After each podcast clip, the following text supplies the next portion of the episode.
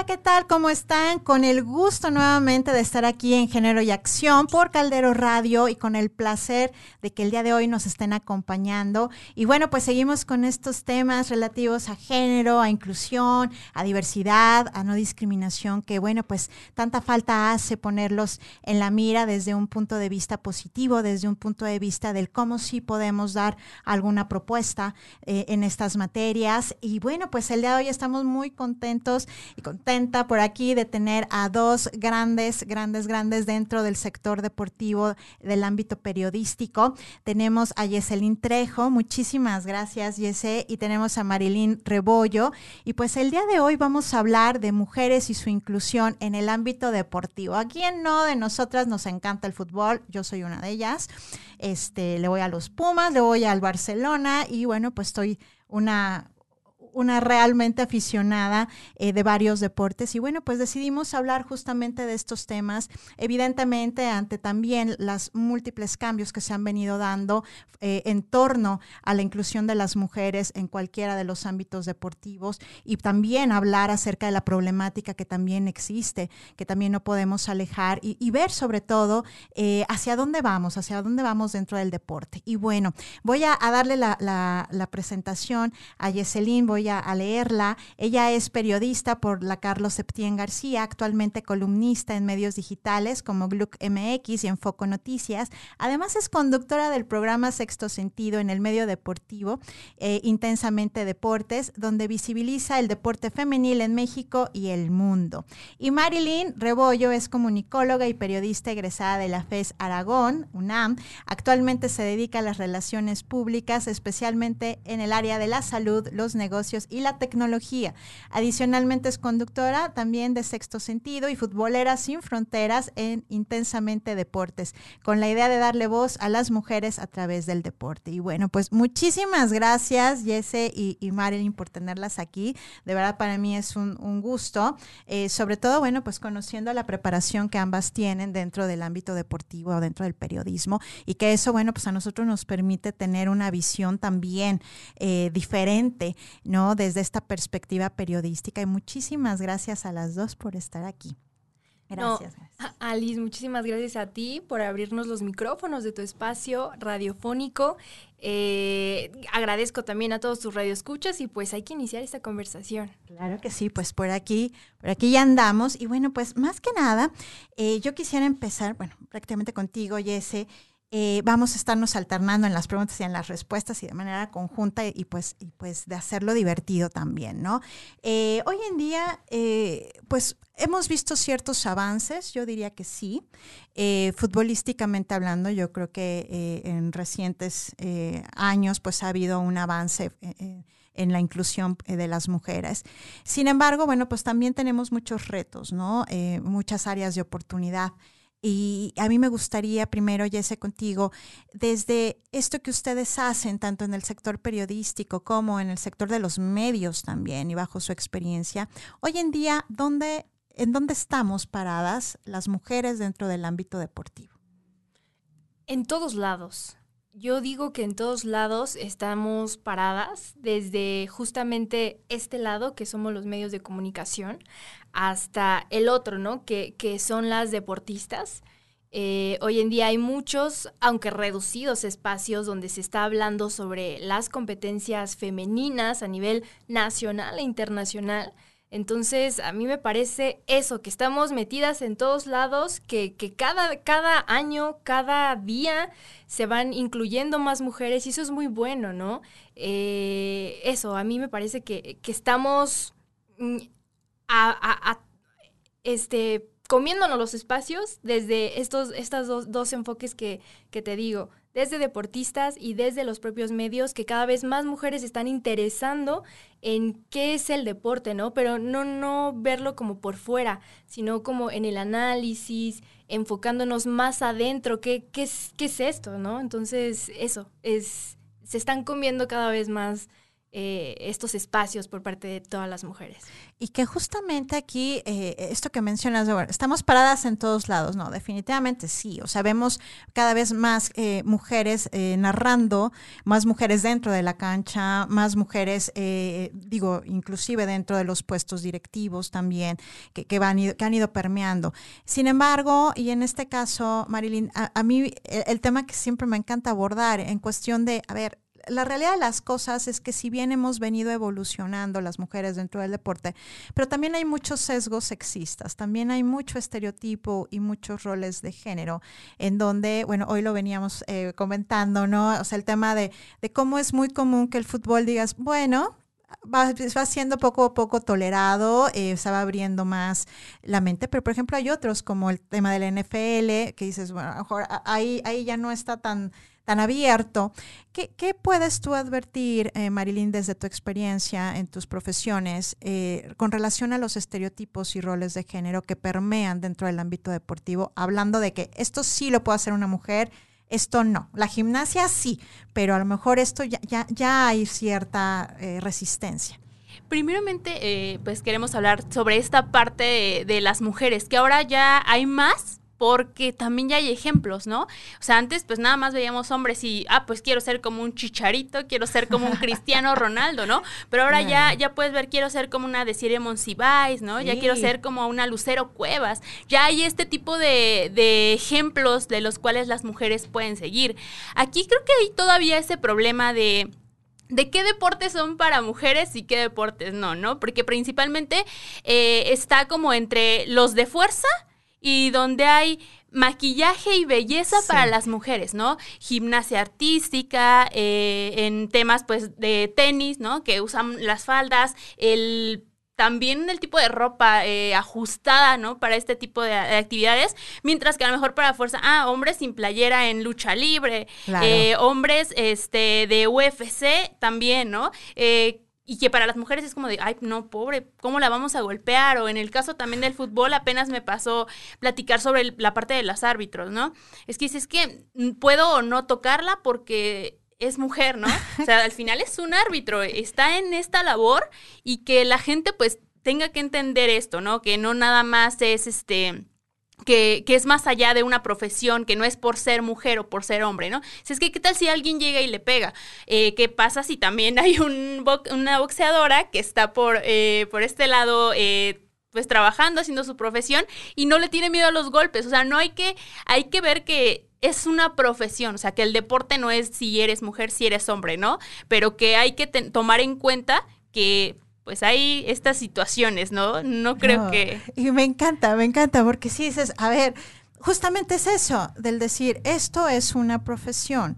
O sea, esto al final del día, esta, esta distinción por razones de género, en donde efectivamente...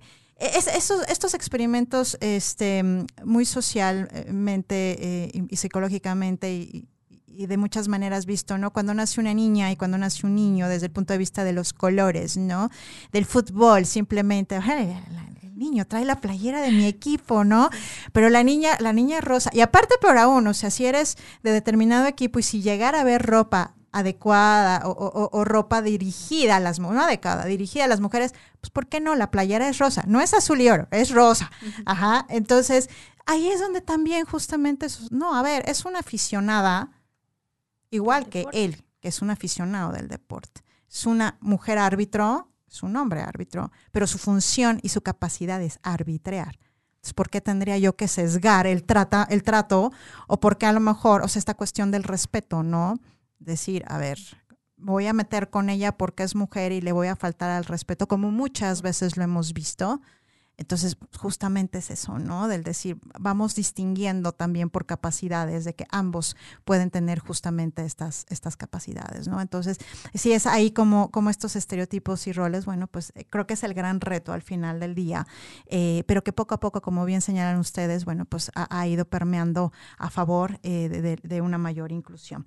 Y bueno, aquí, y, y esto también es pregunta obligada, e, evidentemente Hoy en día, pues todos estamos dentro de un contexto de contingencia sanitaria de la pandemia.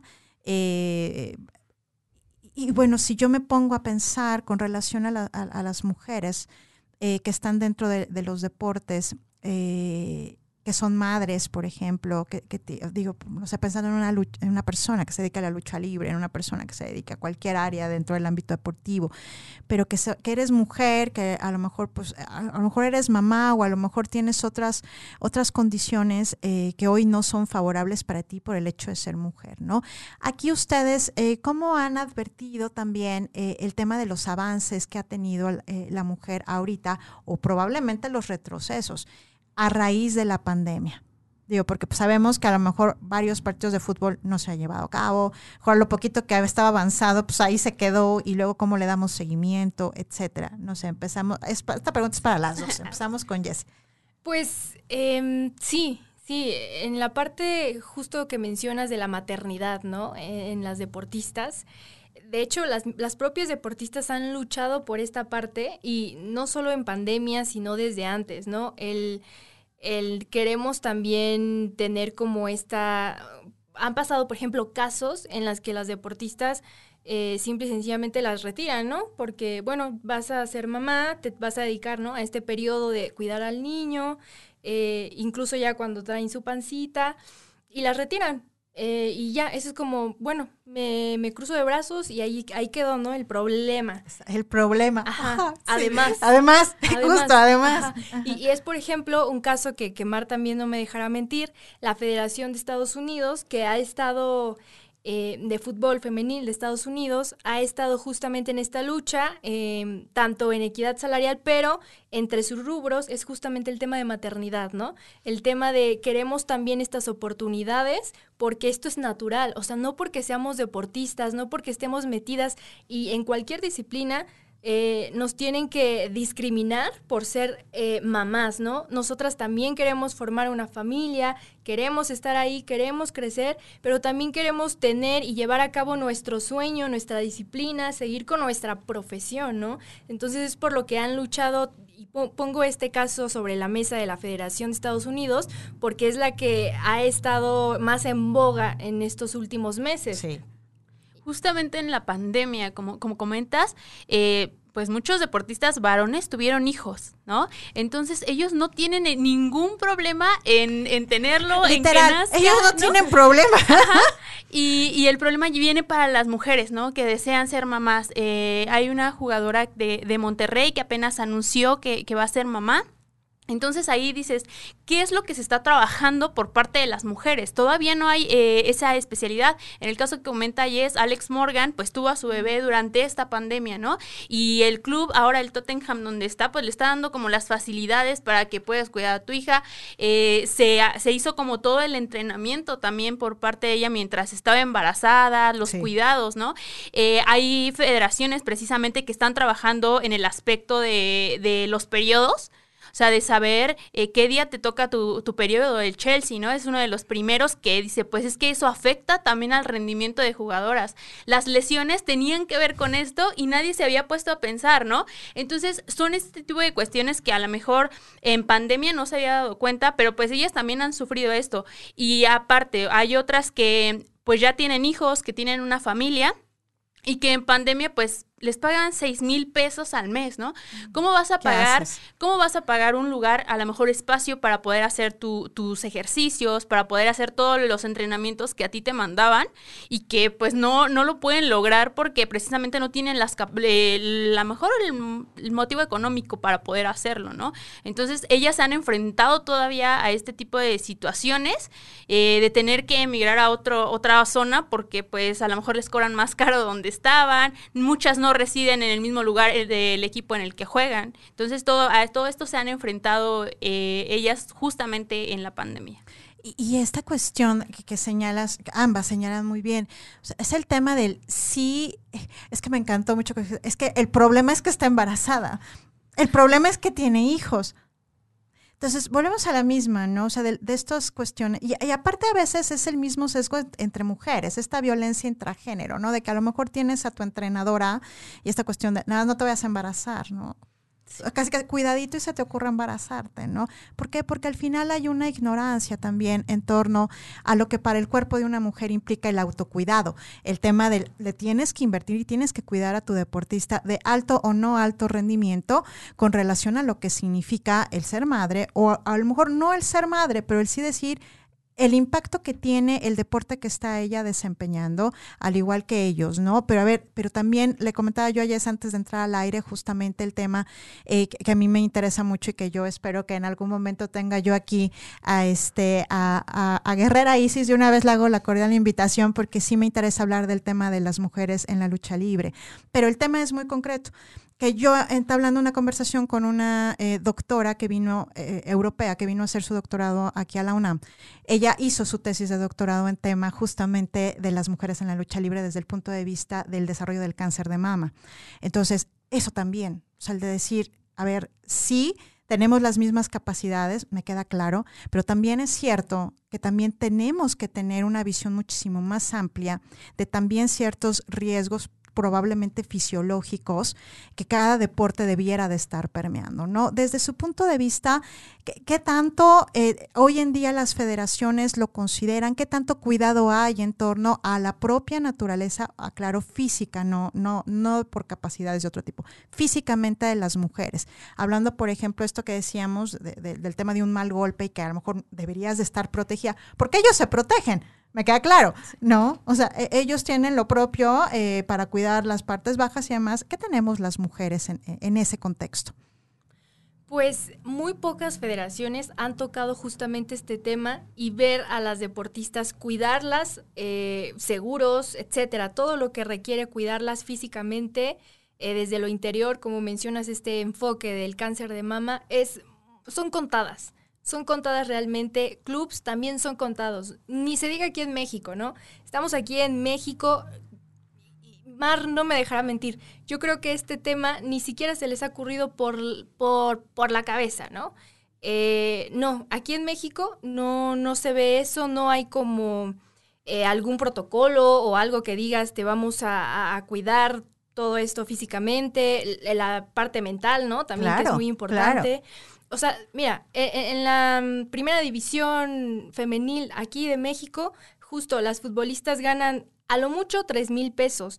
Imagínate si eso ganan en cuestión de seguro médico, en cuestión de, de, esta parte que mencionas, no tienen nada. En México sí todavía y lastimosamente estamos muy tarde en llegar a esta igualdad, a esta protección con las deportistas, ¿no? A valorarlas, a, a justo esto, e insisto, a ver más allá de, sí, lo físico importa mucho, pero la parte interior, ¿no? Todo esto, cómo las proteges, la parte del periodo, todo, todo, todo eh, se está involucrando en eso. Entonces, eh, me parece que incluso desde las mismas políticas, eh, desde el legislativo, hay, hay muchas mujeres que están ahí insistiendo en tema de la parte del periodo, que es lo que ha salido últimamente, ¿no?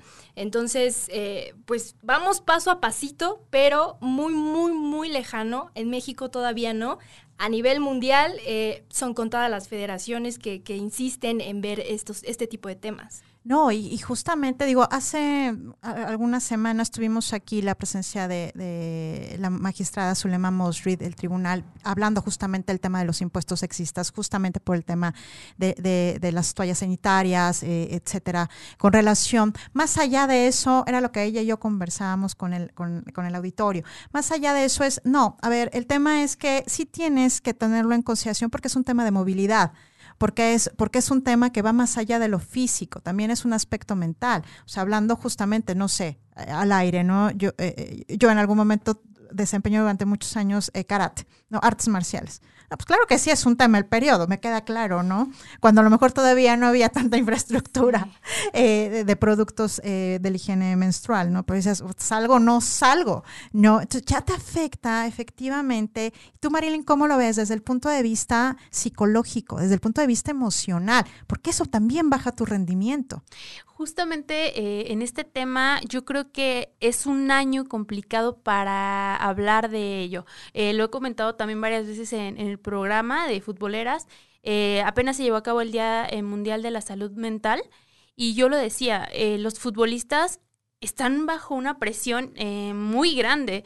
en este caso, cualquier deportista, ¿no? Eh, todos perdieron eventos, por ejemplo, Tokio, Tokio, este, pues se cancela. Los que ya tenían pensado su rendimiento, o sea, baja. En el caso de los Paralímpicos, también baja. O sea, todo este tipo de, deportistas que estaba eh, asegurado, pues su mentalidad es diferente. Se siente a lo mejor triste, ¿no? emocionalmente, pues muchos no están con su familia familia y ahora qué van a hacer, ¿no? Pasar tantos meses eh, separados, eh, su entrenador a veces era como su única familia. Entonces también eh, para ellos ha sido muy fuerte y creo que era lo que comentaba yo con justamente con una psicoanalista, ¿no? Esto no, no se da cuenta, nadie, nadie se da cuenta de que los entrenadores también están sufriendo porque eran como unos segundos padres, ¿no? Y eran como, veo por mis hijos, esto lo estoy viendo y ahora nada más lo puedo ver a través de, de Zoom, de estas plataformas que, que pues era lo único que, lo que tenemos, ¿no? Entonces creo que eh, el apoyo a la salud mental es muy importante, ha habido fútbol ¿no? Eh, comentaban el fallecimiento de Daniela Lázaro a causa de, esto, ¿no?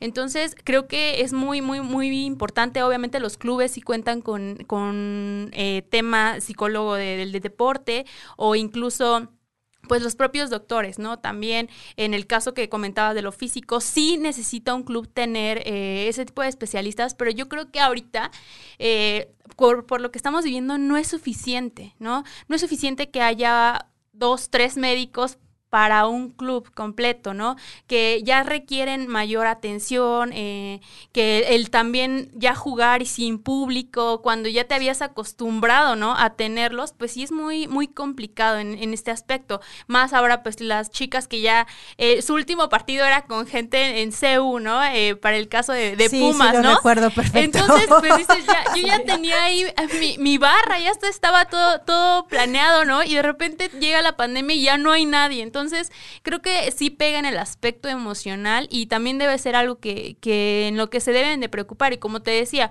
pues México, y como comenta Jess, está muy atrasado con decirte que pues el Chelsea es el único equipo, ¿no?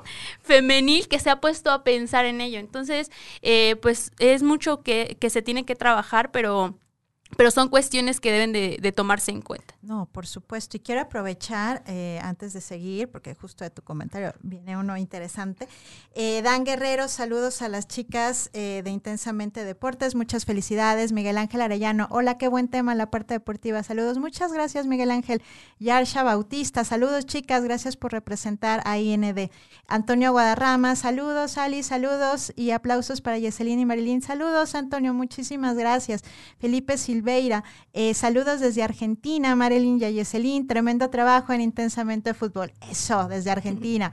Omar de, Leija. Eh, saludos, Alice. Hola, Omar. Mucho gusto en saludarte nuevamente. Excelente proyecto. Muchísimas gracias, Omar. Luis Vázquez, saludos, amigas. Un orgullo. Antonio Guadarroma, sí con corazoncito, gracias. Eh, denle, amigas, de Dylan GC.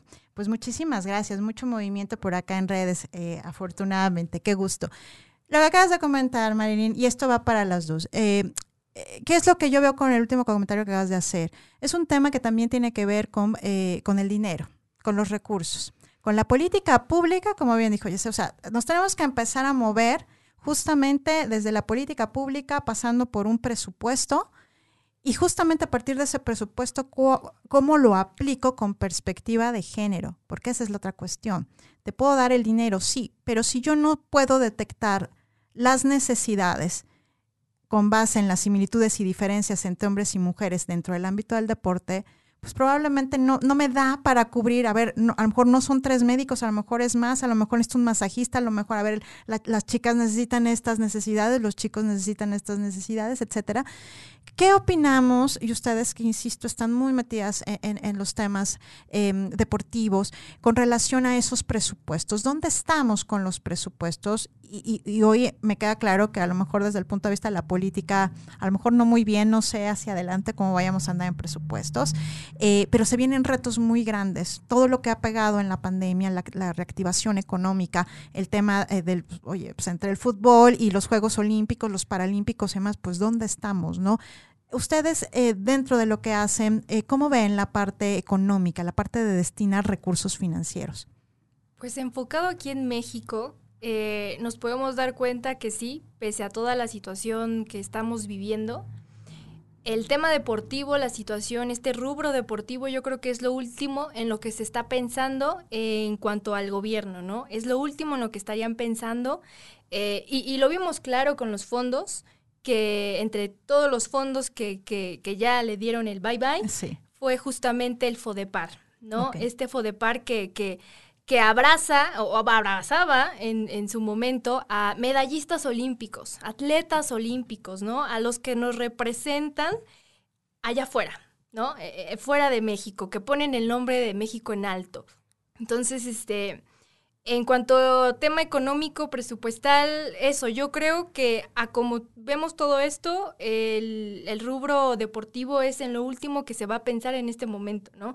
Porque hay otras cosas, hay otras necesidades, eh, no digo más importantes porque creo que todo, todo lo que hace una sociedad que, que sea eh, es, es letalmente importante, pero sí, en cuanto a esta situación en la que nos encontramos, los próximos años van a venir complicados, van a ser demasiado complejos. Por esto, ahora varios atletas que estaban en este en este fondo, que recibían este fondo, el FODEPAR, pues ya no van a tener, a lo mejor en los próximos eh, meses, este apoyo, ¿no? En los próximos años tampoco va a haber este apoyo, a menos que desde eh, la política, desde la, la, pues los que están apoyando desde política a los deportistas hagan algo o, o, creen otras estrategias para poder volverlos a apoyar, ¿no? Eh, justo el próximo año es Tokio 2020 y, cómo va a ser toda esta situación, o sea, si ya no van a tener estos apoyos, apoyos que era no solo para, para ellos como deportistas, sino para todo el equipo multidisciplinario que conforman, ¿no? No solo es el deportista, es eh, su entrenador directo, el, los médicos, psicólogos, o sea, todo, todo ese equipo multidisciplinario, pues tampoco va a haber.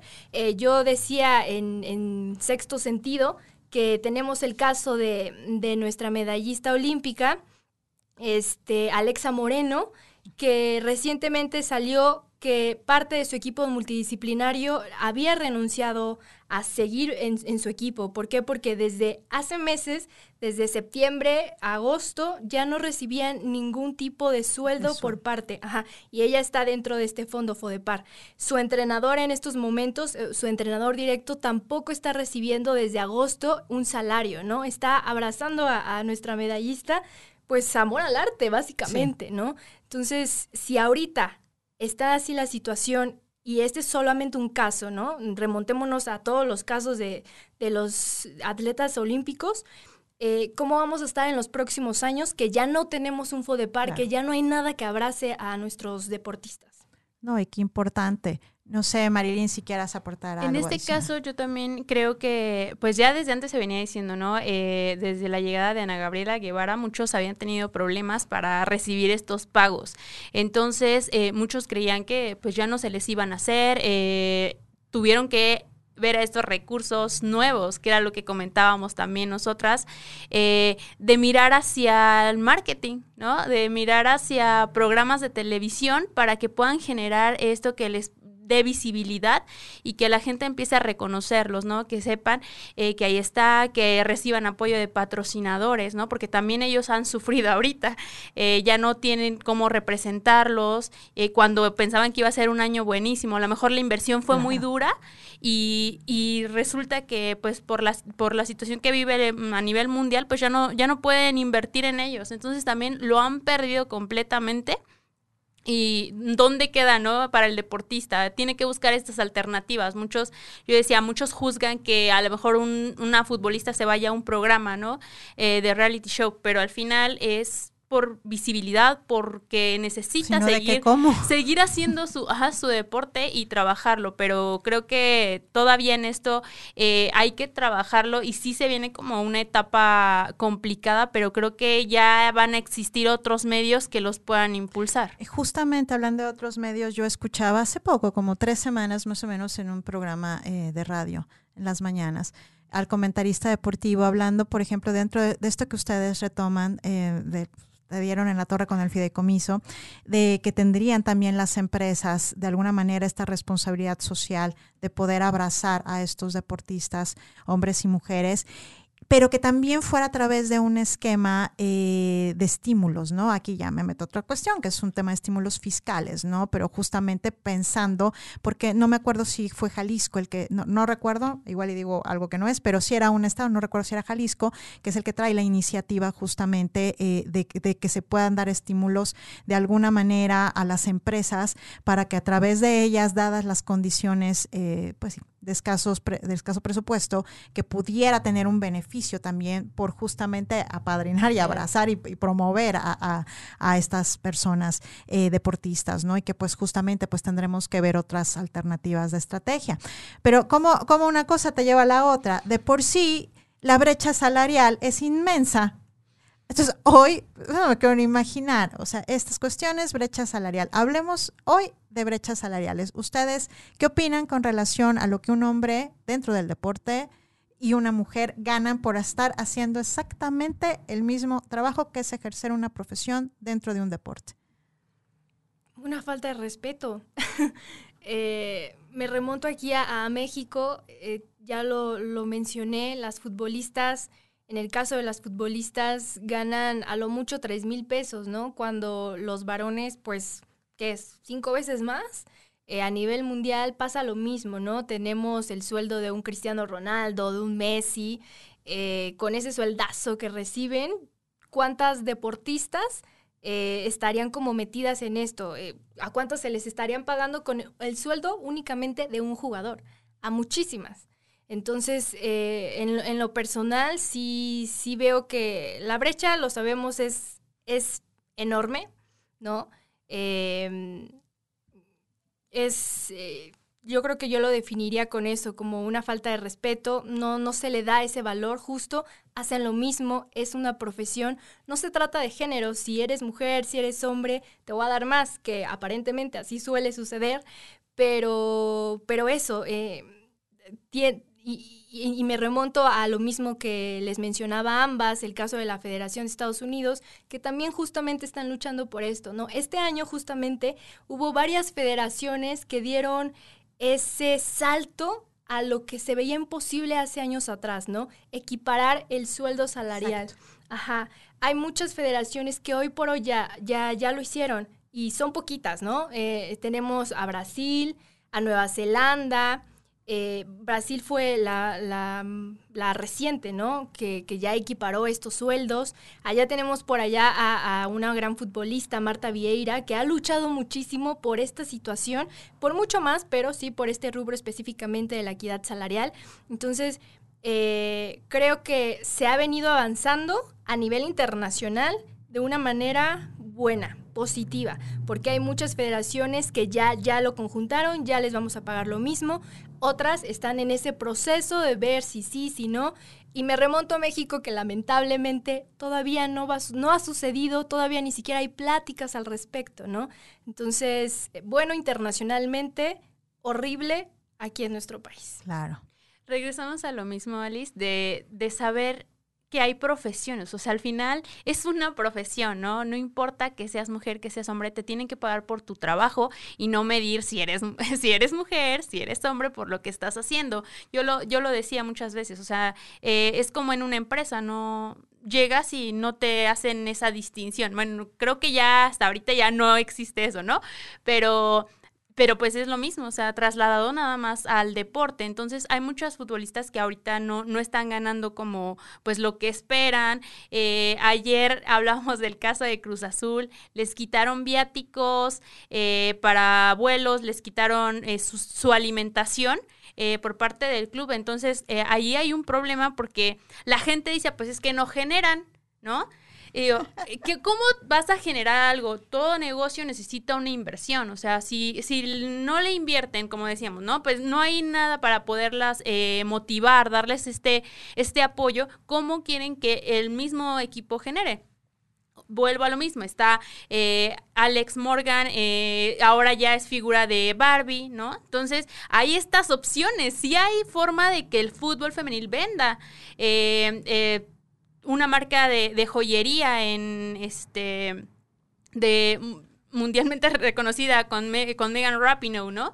Este, creo que son espacios que se están brindando a mujeres y, y incluso muchas de ellas se han acercado ya a hacer su propia marca, a meterse a este tipo de agencias que las puedan ayudar para que también impulsen de otra manera eh, pues el deporte, ¿no? Eh, formarlo, eh, tener que sacar ese sustento de alguna manera, pero sin dejar de, de lado la parte deportiva, que es como tal su profesión.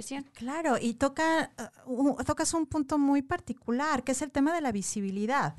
O sea, al final del día es, ok, es normal que salga Cristiano Ronaldo, que salga Messi, que salga quien sea, Rafa Márquez, etcétera, en su momento anunciando Colgate, ¿no? O cualquier otra marca. Entonces, eso, eso, eso es normal. Pero, ¿qué pasa cuando una mujer justamente dices, bueno, ok, a lo mejor ahora me voy a hacer lo mismo desde un punto de vista visible del tratar de hacer estas estrategias de marketing. ¿Hasta dónde sí podemos hablar que la estrategia de marketing volvemos a la misma? ¿no? Dices, a ver, ¿Hasta dónde puede ser publicidad sexista, publicidad no sexista, que también es bien recibida la publicidad, que también se puede comprar un producto que esté anunciando determinada eh, mujer dentro del ámbito deportivo? ¿no? Entonces seguimos permeando al final del día y yo creo que si bien es cierto vamos avanzando, pero pues evidentemente estos mismos estereotipos y roles de género, dices, bueno, siguen permeando, ¿no? Que el objetivo es hacernos visibles, que el objetivo es absurdamente, pero pues esa es la necesidad, ¿no? Del decir, bueno, necesitamos ser visibles de alguna u otra manera necesitamos posicionarnos, necesitamos ganarnos justamente esto que decía, pues por falta de respeto. O sea, literal, tengo yo literal que estar buscando ese respeto y hacer más allá del respeto, creo yo, el reconocimiento de lo que ambas dicen, ¿no? Es, a ver, es que es una profesión. Entonces, yo creo que tanto brechas salariales como estereotipos hoy en día siguen permeando en, muchísimas, muchísimas este, profesiones. Eh, también importa mucho el factor generacional, ¿no? El decir, bueno, a lo mejor ahorita ya es otra generación eh, comparada con otras, donde a lo mejor brillábamos por, por deportes en lo individual, pero no en equipo. Y justamente esto, esto va enrolado, otra pregunta. Esta cuestión eh, de ir en algún momento permeando un deporte justamente mixto, en donde hablemos de hombres y mujeres en un mismo equipo. Ahí, eh, bajo igual su experiencia, ¿ustedes cómo, cómo lo ven?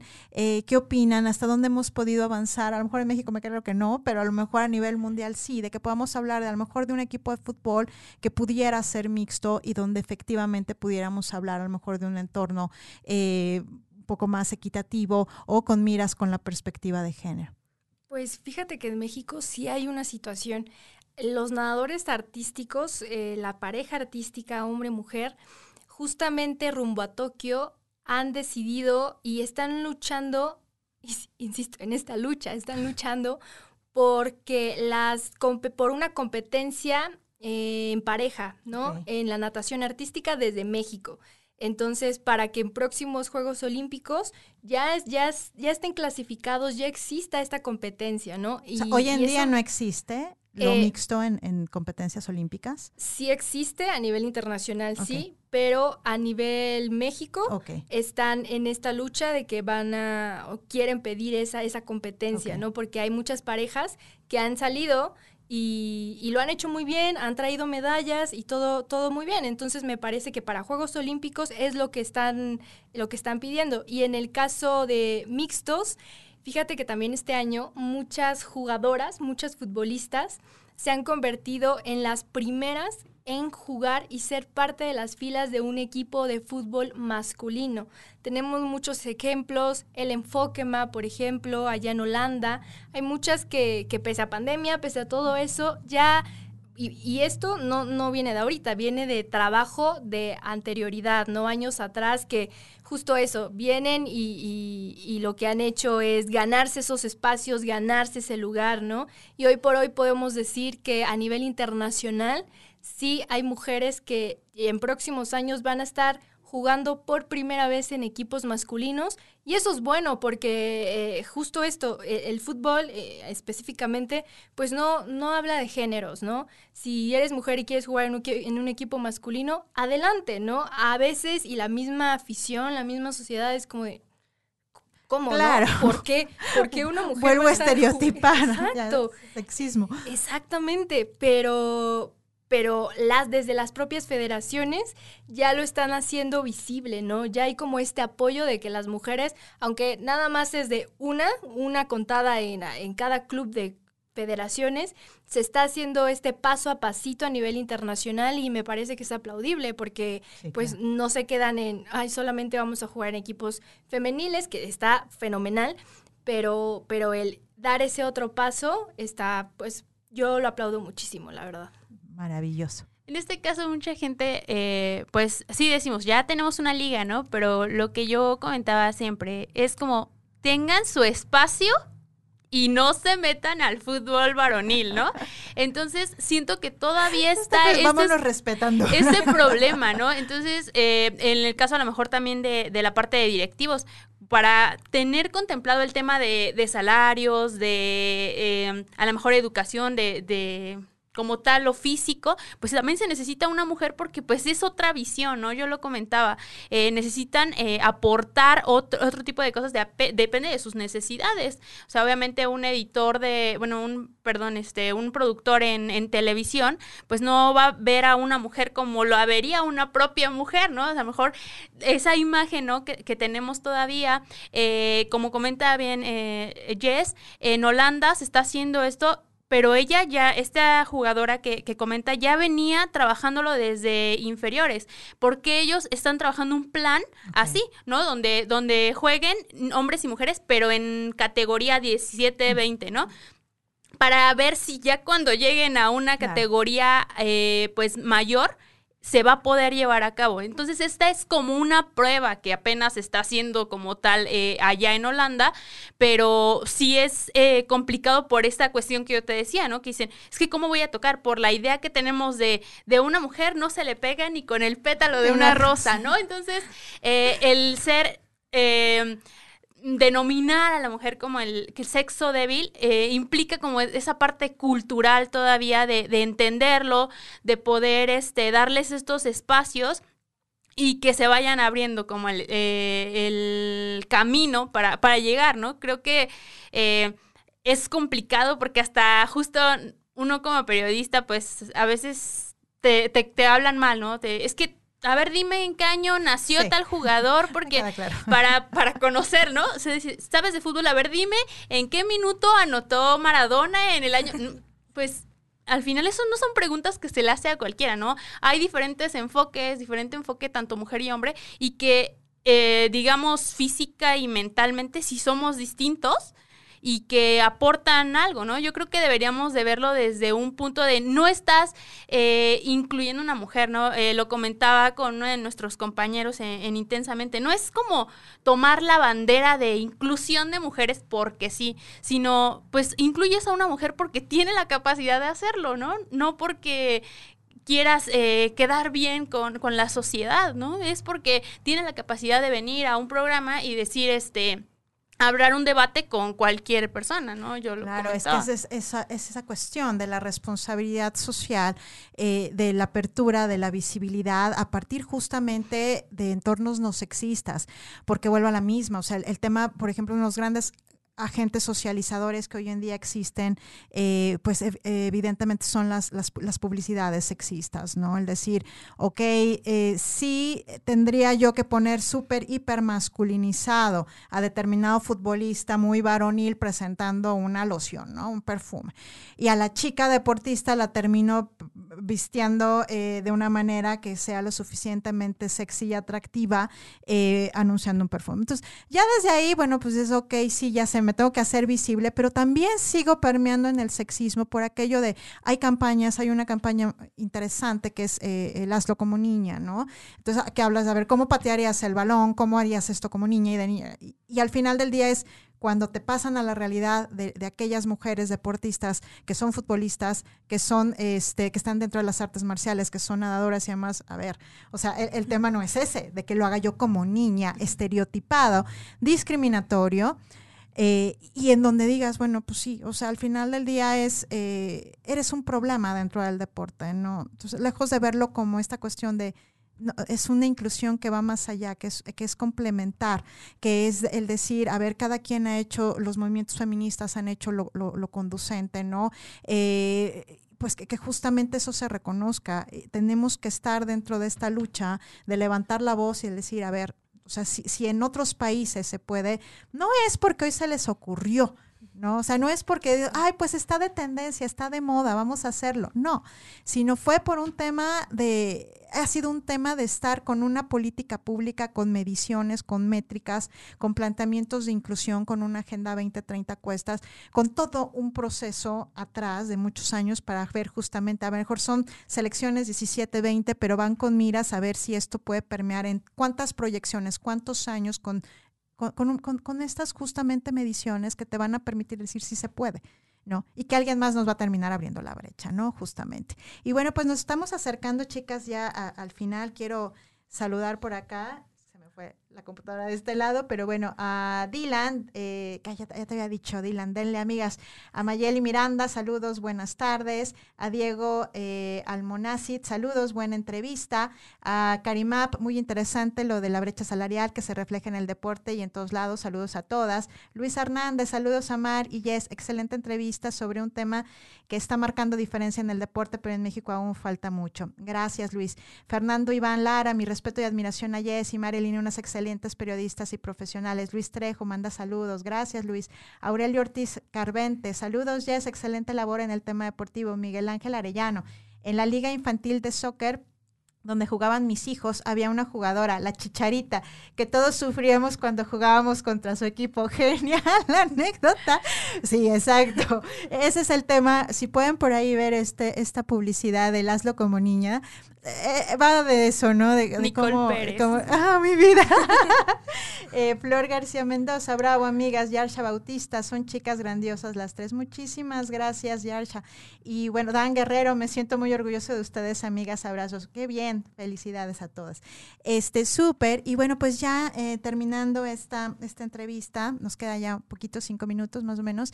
Sí me gustaría que habláramos desde el punto de vista de lo que ustedes hoy en día hacen con sus programas con sus proyectos a partir del periodismo y justamente eh, de este mensaje que se le puede dar, porque creo que algo no tocamos porque nos tardaríamos todavía más, pero es un tema de la educación, es un tema de cómo podemos educar justamente a partir desde, eh, desde un alejamiento de estos estereotipos y, y roles. ¿Qué están haciendo ahorita? ¿Hacia dónde van con sus proyectos? ¿Y por qué el fútbol? Hablando claro, ¿por qué el fútbol? Vale, venga, Jesse. Bueno, pues ahorita estamos Mar y yo en, tenemos un programa que se llama Sexto Sentido en el medio deportivo Intensamente Deportes.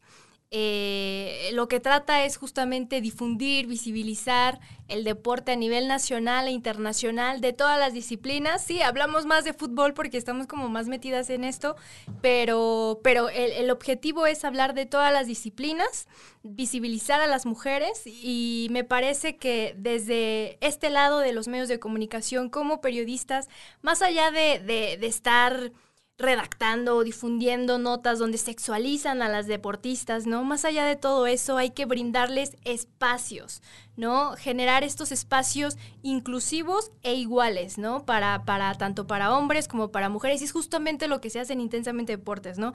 Es uno de los medios donde sí hay un programa exclusivamente conducido por mujeres y para para difundir, visibilizar esta parte del deporte eh, femenino a nivel nacional e internacional, ¿no? Y bueno, yo me siento orgullosa de pertenecer a, esta familia de Intensamente Deportes porque nos dan, pues, e, esta oportunidad que, no vemos en medios tradicionales, ¿no? Por ejemplo, eh, que haya una línea como la que nosotras llevamos.